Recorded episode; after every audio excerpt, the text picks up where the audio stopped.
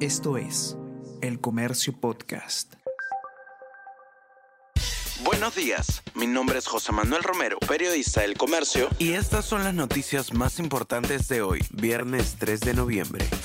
El Congreso aprueba por amplia mayoría erradicar el matrimonio infantil. Texto basado en proyectos de legisladores Flor Pablo y Luis Aragón ordena modificar el Código Civil para impedir que menores de 18 años puedan casarse. Solo Gladys Echaíz, José Balcázar y Víctor Cutipa marcaron en abstención. La propuesta fue apoyada por instituciones defensoras de niños y por una campaña de El Comercio.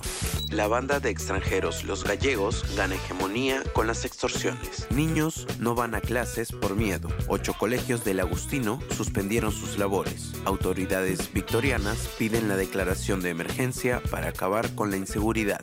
Posterban para el día del clásico de fútbol peruano debate del informe contra la Junta Nacional de Justicia. La incertidumbre por la posible remoción de uno o más integrantes de la Junta Nacional de Justicia se prolongará una semana más, ello debido a que el Congreso postergó para el 8 de noviembre el debate del informe final que recomienda separarlos del cargo por presunta causa grave.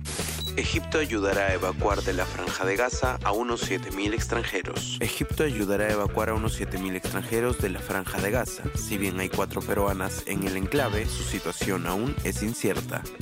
Veleristas aseguran otras dos medallas de oro para el Perú. Las impresionantes performances de Caterina Romero en Sunfish y Estefano Pesquiera en Ilka 7 los convirtieron en inalcanzables pese a que hoy aún se desarrollará la jornada final serán las primeras medallas doradas en esta disciplina que obtendrá nuestro país en Panamericanos.